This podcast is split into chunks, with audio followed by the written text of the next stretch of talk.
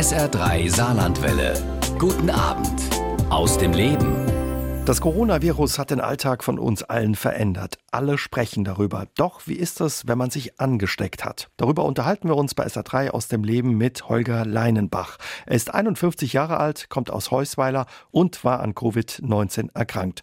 Wir haben unser Gespräch per Skype aufgezeichnet. Hallo, Herr Leinenbach. Einen wunderschönen guten Abend. Wie hat sich die Krankheit bei Ihnen gezeigt? Ich hatte etwa fünf Tage nach Ansteckung äh, nachts dann Fieberausbruch und wirklich Schüttelfrost und das hat sich schon über vier Stunden äh, hingezogen, äh, verbunden mit Augenschmerzen und äh, Kopfschmerzen. Aber jetzt so keinerlei äh, Beschwerden, was Husten, Heiserkeit angeht oder Schnupfen. Wissen Sie, wo Sie sich das eingefangen haben, sich infiziert haben? Das ist relativ schwierig zu sagen.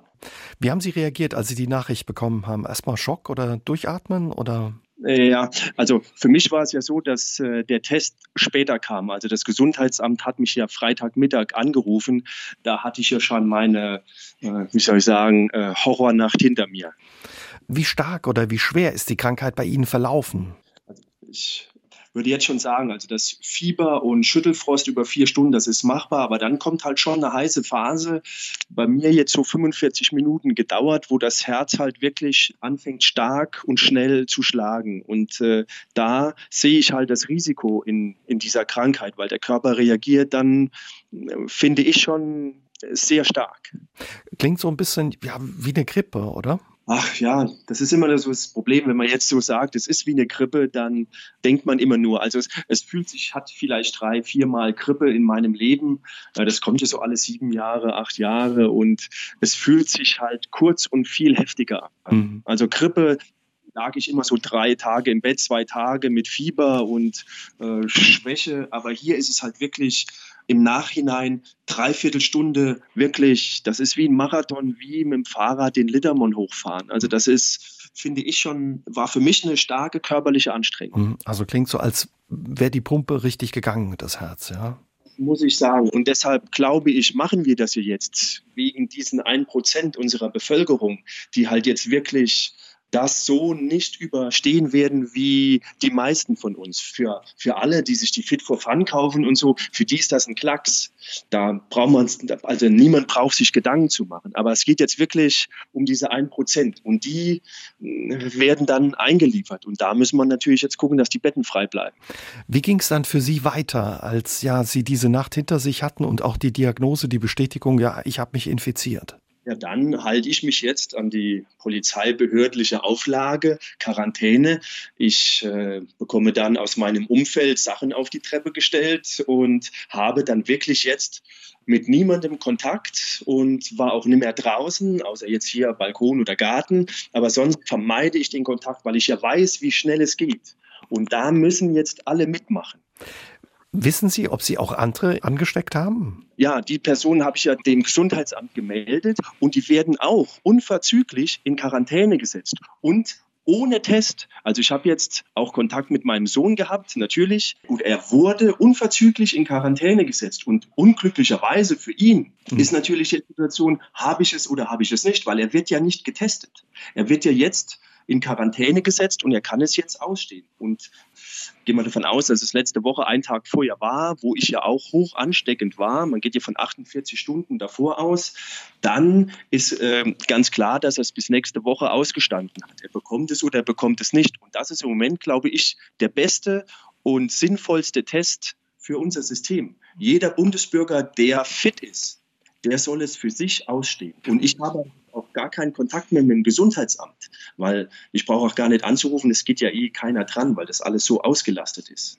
Wie geht es Ihnen heute? Ja, so gesehen unverändert seit Freitagnachmittag.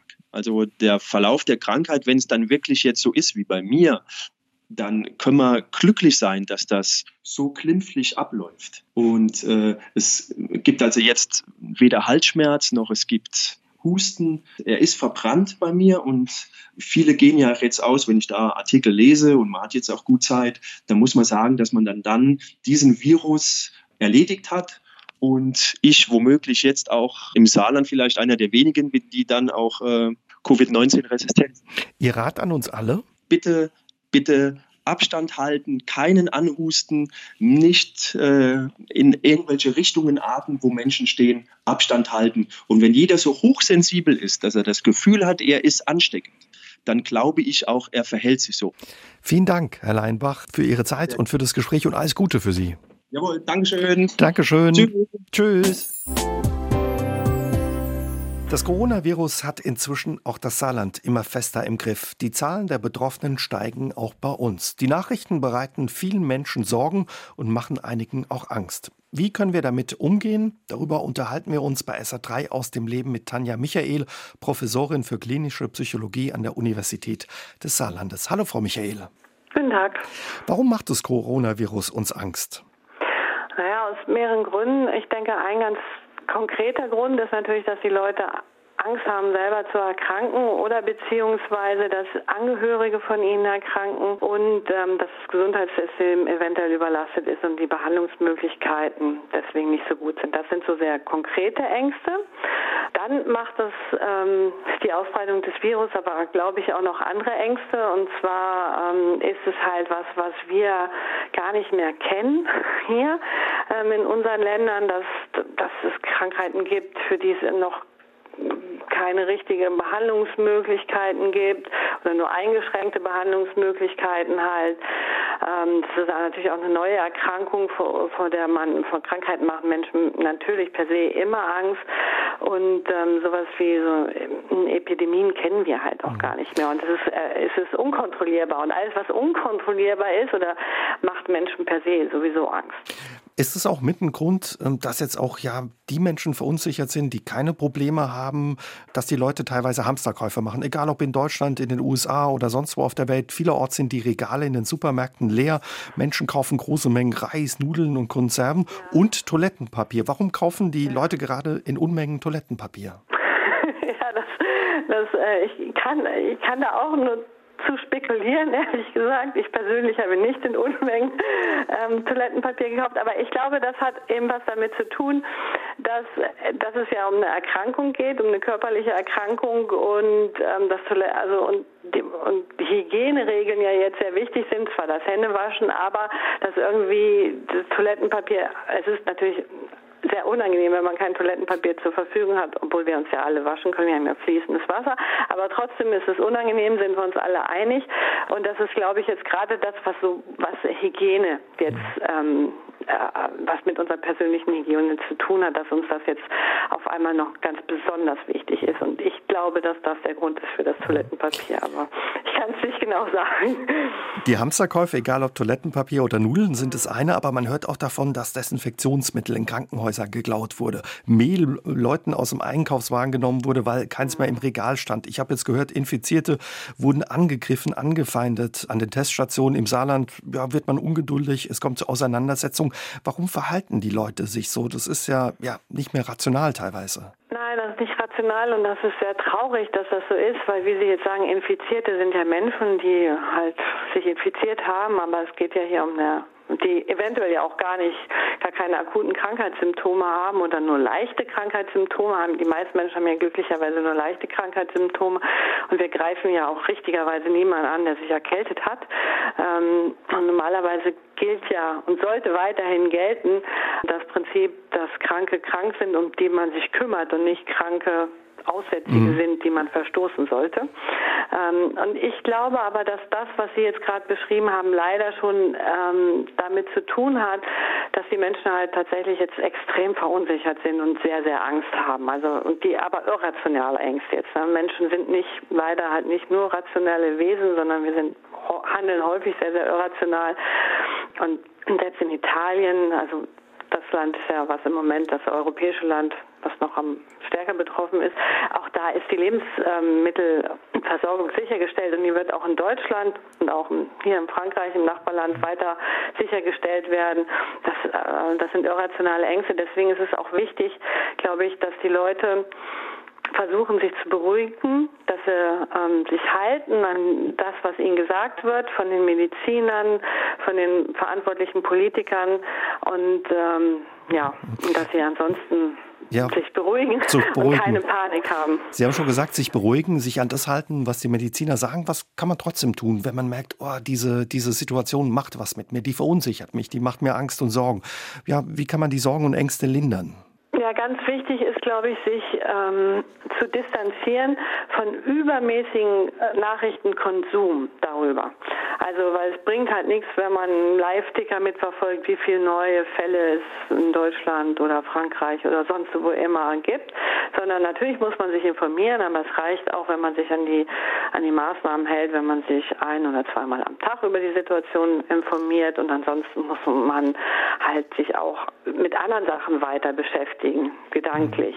Und ganz wichtig ist, mit Menschen direkt zu sprechen, jetzt nicht nur auf Facebook Sachen zu lesen oder irgendwelche Gerüchten oder Verschwörungstheorien rumzulesen, sondern dass man konkret mit Menschen spricht. Jetzt sollen wir natürlich nicht mehr ähm, sollen wir Abstand voneinander halten. Aber das heißt ja nicht, dass wir nicht telefonieren können mit Angehörigen, dass wir nicht skypen können oder andere Formen des Videocalls benutzen können. Und ich glaube, hier ist ganz, ganz wichtig, dass wenn man selber sich nicht gut fühlt, ähm, mit anderen Menschen in Kontakt zu treten, mit anderen Menschen zu sprechen, ähm, konkret.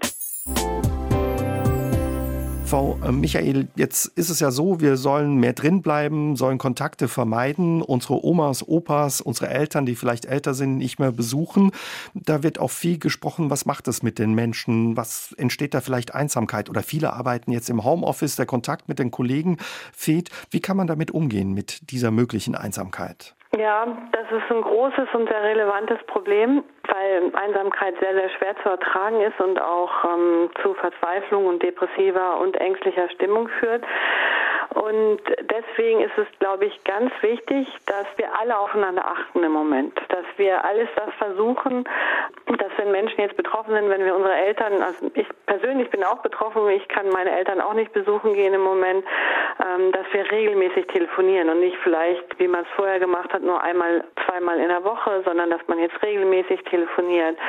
Die Eltern, die Tante, die Nachbarin, ähm, den Kollegen, der im Homeoffice ist oder vielleicht in der Quarantäne ist, dass man sich einfach regelmäßig meldet bei den Menschen und dass man ja, dass man mit ihnen spricht oder meinetwegen auch chattet, aber auf jeden mhm. Fall, dass man in Kontakt ist mit diesen Menschen. Jetzt kann es ja sein, dass es mhm. eine Weile dauert. Das sehen wir auch in Italien. Wir haben es in China gesehen.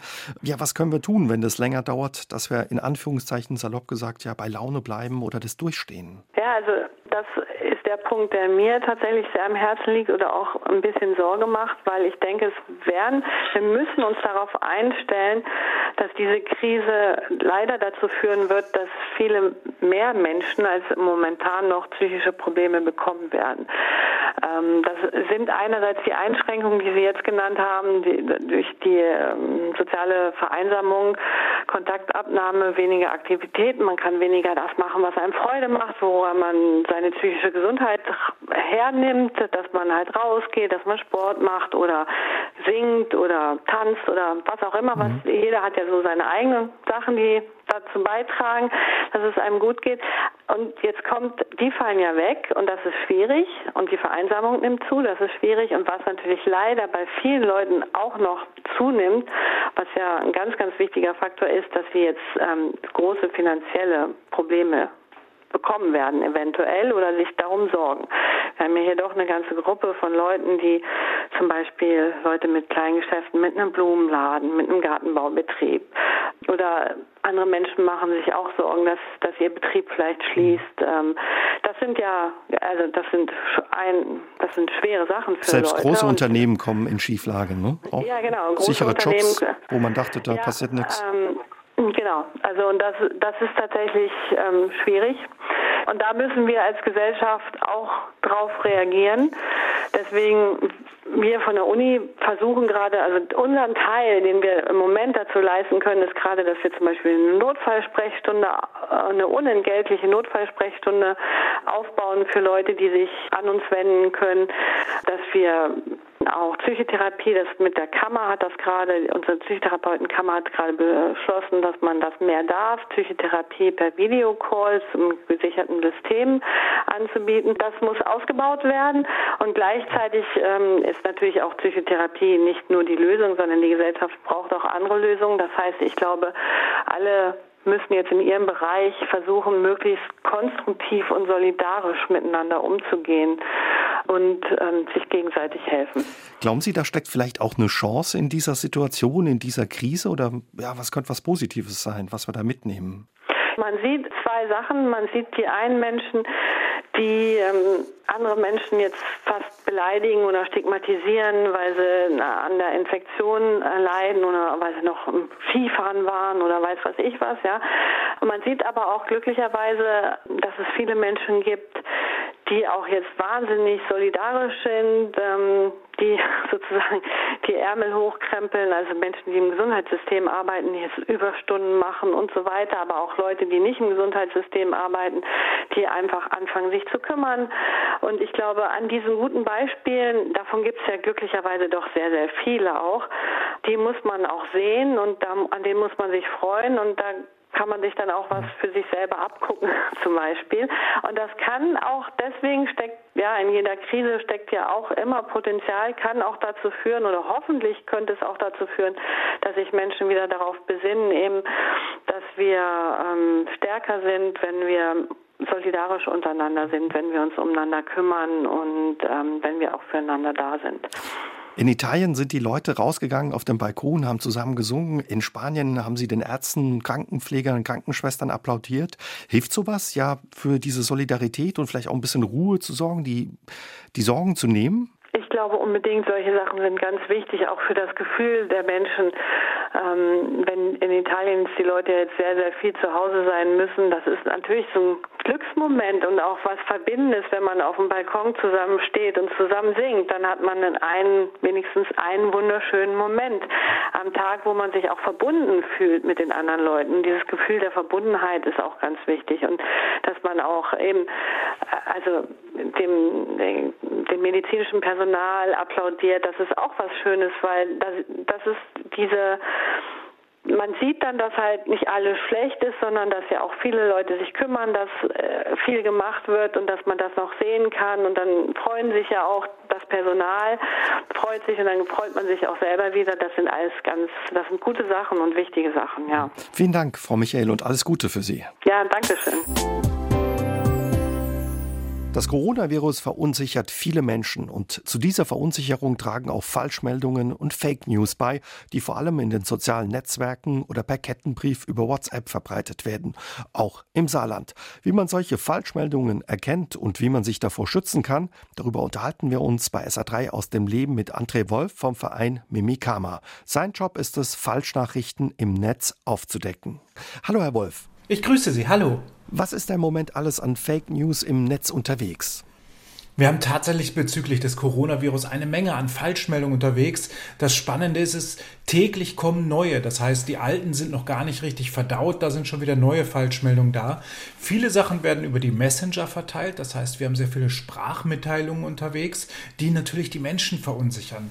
Diese Sprachmitteilungen behaupten häufig, dass sie irgendwie von einem Bekannten eines Bekannten kommen, der im Ministerium arbeitet oder dass ihr ein Freund einer Freundin auf einmal äh, mit dem Geheimdienst Geheimdienst zu tun hätte, da muss man natürlich immer aufpassen. Hier haben wir es mit Mitteilungen zu tun, die auf Hörensagen basieren und gar, gar keine Faktengrundlage haben. Ist es auch so ein bisschen das Gefährliche, dass die ja häufig von Menschen kommen, denen man vertraut, Freunde? Also was weiß ich, bei uns kursierte auch so eine Nachricht über Ibuprofen, dass ja Ibuprofen zum Beispiel die äh, Konsequenzen und die Krankheit Covid-19 noch verstärken würde. Tatsächlich haben Messenger diesen sogenannten Vertrauensvorschuss. Das heißt, die Person, die mir etwas schickt, die kenne ich meist persönlich, weil sowieso die Nummer ja eingespeichert ist. Und diesen Menschen glaubt man. Das macht es natürlich so schwierig. Das heißt, man geht häufig davon aus, dass der andere Mensch ja einem was Gutes tun will und dementsprechend auch die Wahrheit ver versendet. Doch leider ist das häufig nicht der Fall, gerade im Bereich von Kettenbriefen und Sprachnachrichten nicht.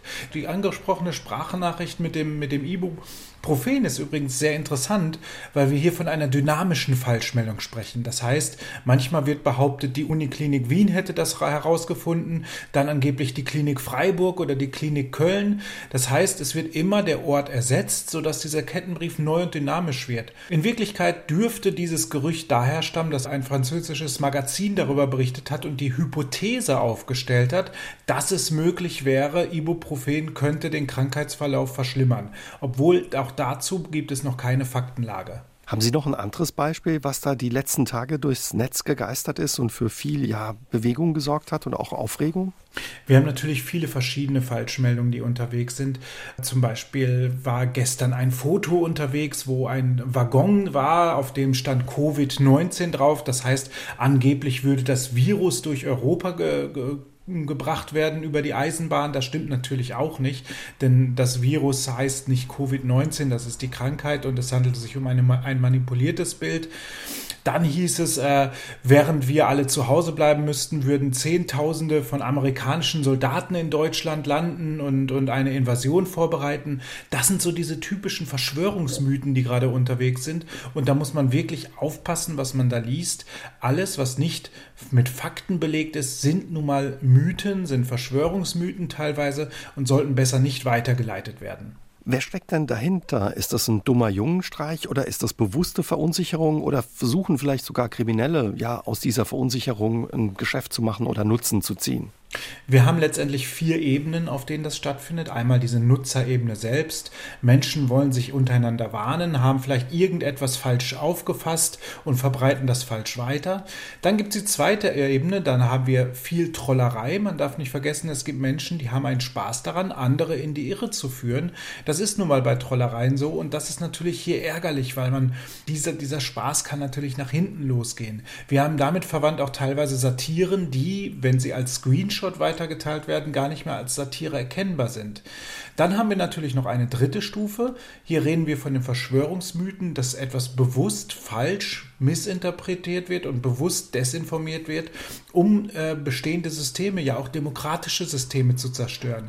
Da wird dann von Biowaffenangriff gesprochen, da wird dann gesagt, als eine Invasion bevorstehen würde und so weiter, dass Regierungen mit drin hängen. Hier wird wirklich bewusst das System angegriffen. Und es gibt noch eine wirtschaftliche vierte Ebene. Menschen versuchen über gefälschte E-Mails mit Hilfe von trojanischen Pferden natürlich einen wirtschaftlichen Schaden aufzubauen. Wir haben auch schon Fake-Shops Shops gesehen, wo man sich ein, äh, angeblich Atemschutzmasken kaufen könne, die nie ausgeliefert werden, aber stattdessen gibt man diesen Menschen seine Kreditkartendaten. Das heißt, es kann einem natürlich auch ein finanzieller Schaden entstehen. Also da ist Vorsicht geboten und viel Aufmerksamkeit. Was ist Ihr Rat? Wie kann man äh, ja diese Fake News erkennen? Worauf sollte man achten? Ganz klar, in erster Linie zu diesen stressigen und hektischen Zeiten ist Entschleunigung angesagt, gerade was den Informationskonsum angeht. Man muss einfach langsamer Informationen konsumieren, genauer schauen, wo kommt das her, was ich da bekommen habe, was steckt dahinter. Ist es ein YouTube-Video ohne erkennbaren äh, Urheber oder handelt es sich um irgendeine Art von Hörensagennachricht oder hat man tatsächlich eine seriöse Quelle vorliegen? Das heißt, man muss wirklich genau gucken, vergleichend arbeiten und schauen, schauen, wo sitzen die seriösen Stellen. Ich kann immer nur wiederholen, es gibt Stellen, das Robert Koch Institut, wo man schauen soll, es gibt die Weltgesundheitsorganisation, es gibt die äh, offiziellen Behördenmitteilungen, wo man schauen soll. Ja, auch der gute, sehr gute Podcast im NDR mit Christian Drosten von der Berliner Charité. Das sind auch sehr gute Informationsquellen. Die gilt es natürlich dem vorzuziehen, was da an vielen anonymen kleinen Nachrichten im Netz unterwegs ist. Also genau hingucken, wo es eben herkommt. Zum Schluss noch ganz kurz die Frage an Sie, Herr Wolf. Sie leben in Österreich, in Wien. Dort haben Sie ein paar Tage Vorsprung uns gegenüber, was die Einschränkungen durch das Coronavirus äh, betrifft. Ähm, wie ist die Situation da? Wie erleben Sie das? Die Situation wirkt derzeit noch recht entspannt, muss ich gestehen. So richtig greifen die Maßnahmen, wenn wirklich tatsächlich auch die, die Lokale richtig zu sind und wirklich nur noch wenige Leute zur Arbeit gehen. Aber die Menschen an sich sind nicht hysterisch. Wir hatten zwar einen schlimmen Freitag hinter uns mit sehr vielen Hamsterkäufen, aber grundsätzlich ist äh, der Lebensmittelhandel weiterhin offen. Die Versorgung ist gewährleistet. Also insofern schauen wir, was die nächsten zwei Wochen bringen und man kann nur allen raten, hier sich auch daran zu halten halten. Das war bei SA3 aus dem Leben André Wolf von dem Verein Mimikama, der sich auf die Fahnen geschrieben hat, Fake News aufzudecken. Mehr Infos zu den Falschmeldungen, die im Netz unterwegs sind, finden Sie auch auf der Webseite mimikama.at. Italien ist in Europa bisher am schlimmsten von der Ausbreitung des Coronavirus betroffen. Bereits vergangenen Mittwoch wurde eine Ausgangssperre ausgerufen. Mein Kollege Sven Rech lebt in Neapel. Hallo Sven. Hallo Uwe. Ihr seid uns ja ein paar Tage voraus, was die Entwicklung durch das Coronavirus betrifft, auch was die Einschränkungen in eurem Alltag betreffen. Vielleicht noch mal für unser Verständnis, wie sehen die im Moment aus? Wie seid ihr da eingeschränkt? Also wir sind vor allen Dingen dadurch eingeschränkt, dass man nicht vor die Tür gehen darf, eigentlich. Es sei denn, man hat einen triftigen Grund. Ein triftiger Grund kann zum Beispiel sein, dass man einkaufen geht. Also es ist jetzt nicht so, dass die Versorgungslage komplett zusammengebrochen wäre, sondern äh, die Geschäfte haben offen, es gibt frische Sachen, ähm, es gibt auch keinen Mangel an irgendetwas, äh, mal von Desinfektionsmitteln abgesehen. Aber ähm, das darf man also tatsächlich machen. Man darf dann auch äh, hinausgehen. Ich komme gerade vom Einkaufen und ähm, man muss sich vorstellen, Neapel ist eigentlich eine Stadt, in der sich die Leute auf die Füße treten und äh, die Mopeds noch zwischendrin fahren und so. Das ist alles nicht mehr. Äh, man ist quasi alleine unterwegs in der Stadt. Ich war eben Fisch kaufen, da standen vier, fünf Leute an dem Fischstand und haben gewartet. Normalerweise sind das mindestens 50. Und die standen aber so dicht beieinander, dass das einer Polizeistreife auffiel. Und äh, sofort haben die angehalten mit ihren Motorrädern und die Leute unter sehr harschen Worten auseinandergetrieben und haben gesagt, das ist jetzt die Vorschrift, ihr müsst mindestens einen Meter Abstand halten, äh, haltet euch bitte dran. Was hat es mit den Menschen gemacht? Wie hat sich da auch die Stimmung in der Stadt verändert und auch im Land? Also die Stimmung ist äh, in den ersten Tagen sehr bedrückt gewesen. Ähm, man sah große Verunsicherung in den Gesichtern, auch wenn man sich so auf der Straße begegnet ist. Das ist mittlerweile nicht mehr so. Ich habe so das Gefühl, man hat sich schon dran gewöhnt. Man grüßt sich, ähm, auch Fremde grüßen sich äh, so mit Blickkontakt oder einem Buongiorno oder wie auch immer. Und ähm, man hat natürlich auch seine Händler, zu denen man geht. Die sind auch so ein bisschen die Nachrichtenzentrale äh, oder auch der einfach der Anlass für ein kleines Schwätzchen. Und ja, ich glaube, die ganze Welt hat gesehen, wie die Italiener und eben auch die Neapolitaner ansonsten damit umgehen, dass sie nur noch auf den Balkon oder ans offene Fenster dürfen und dann das eben dazu nutzen, um sich äh, per Facebook oder äh, anderen sozialen Medien dann zu einem bestimmten Zeitpunkt zum gemeinsamen Singen zu verabreden. Und so das äh, gibt es auch nach wie vor und das finde ich wahnsinnig schön. Wir haben die Bilder gesehen, die haben ja zumindest bei mir für Gänsehaut gesorgt und äh, viele auch bewegt bei uns. Wie hast du das erlebt oder wie erlebst du das, dass man da rausgeht und ja miteinander singt? Ich habe das zum ersten Mal gesehen, ähm, als ich gerade schrieb, wie still die Stadt geworden ist. Und dann habe ich es vom Fenster äh, aus gehört, dass irgendein seltsames Geräusch da war. Und sofort gingen alle Fenster ringsum auf, alle haben die Nase rausgestreckt und dann stand unten jemand und hat Gitarre gespielt. Und das war wirklich wunderschön. Das glaube ich. Also das klingt so ein bisschen, Sven, als wären die Menschen füreinander da und solidarisch. Ist es so oder lässt die Geduld auch ein bisschen nach? Ich glaube nicht, dass die Geduld jetzt nachlässt. Ich glaube, man hat sich jetzt erstmal damit arrangiert. Gestern hatten wir den ersten Tag, wo es dann keinen triftigen Grund mehr gab, rauszugehen. Ähm, es sei denn, man wäre ins Krankenhaus gegangen oder so. Denn es war Sonntag und ähm, auch das ist eine Neuerung. Sonntags haben dann jetzt hier auch die Läden zu. Das war sonst nicht so. Und dann sah ich dann doch die Leute am, am Fenster stehen und sehnsüchtig in die Sonne gucken. Ich selbst habe genauso sehnsüchtig geguckt. Ich glaube, man gewöhnt sich jetzt so langsam daran. Ich weiß nicht, wie lange das anhält. Also es gibt jetzt auch schon Fälle, die dann berichtet werden in den Medien, dass Leute dann trotzdem zum Picknick gegangen sind mit zwölf Mann und haben sich in den Park gesetzt und wurden dann von der Polizei auseinandergetrieben und äh, die müssen auch mit Strafen rechnen. Also Manche verhalten sich natürlich dann immer unvernünftig. Der allergrößte Teil der Menschen hier ist aber sehr geduldig und äh, sehr diszipliniert und sehr solidarisch. Die Nachrichten, die wir hier in Deutschland auch aus den Krankenhäusern in Italien mitbekommen, die klingen sehr dramatisch. Was bekommt ihr da vor Ort mit und was macht es mit den Menschen? In Norditalien ist die Situation sehr, sehr dramatisch. Ähm, hier in Neapel ist es noch nicht so dramatisch. Äh, es gibt, ich habe jetzt heute die Zahlen nicht geguckt, gestern waren es 400 Infizierte. Davon muss man immer sagen, sind etwa 10 Prozent, die dann äh, wirklich im, ins Krankenhaus müssen. In Neapel wird gerade ein neues Krankenhaus hochgezogen. Das erinnert dann an China. Also ein, ein schon bestehendes Gebäude wird zum Krankenhaus umfunktioniert mit Intensivbetten. Und ja, also die, man, man richtet sich auf eine sehr, sehr ernste Situation ein. Bei all den Sorgen und Problemen, die diese Situation mit sich bringt, auch bei den Menschen, die erkrankt sind oder gestorben sind, was ist für dich das Positive mit dem, was du erlebst in Neapel? Das Positive ist vielleicht auch, dass man jetzt in dieser neuen Situation darauf zurückgeworfen ist, was wirklich wichtig ist. Und man stellt fest, es ist vieles von dem, was wir früher wahnsinnig wichtig genommen haben, ist es jetzt gar nicht mehr so sehr. Man freut sich mal schnell über ein bisschen Sonne oder über äh, ein nettes Gesicht, das einem begegnet. Und die, ja, wie soll ich das sagen? Also ich denke, dass das von der Krise am Ende übrig bleiben wird, dass wir wieder etwas menschlicher miteinander umgehen. Ich hoffe das zumindest. Man weiß ja nicht, in welche Richtung sich äh, der Mensch dann womöglich entwickelt äh, in, in so einer Krise, wenn es wirklich ans Eingemachte geht. Aber ich bin eigentlich guter Hoffnung und ich glaube an die Menschen. Da sind wir auch guter Hoffnung und ja, teilen den Glauben mit dir an das Gute in den Menschen und hoffen ja, dass das Gute von der Krise am Ende übrig bleibt. Alles Gute für dich, Sven, und pass auf dich auf und bleib gesund. Danke für das Gespräch. Danke, ihr auch alle bitte, ja? Tschüss. SR3 aus dem Leben. Immer dienstags im Radio, danach als Podcast auf sr3.de.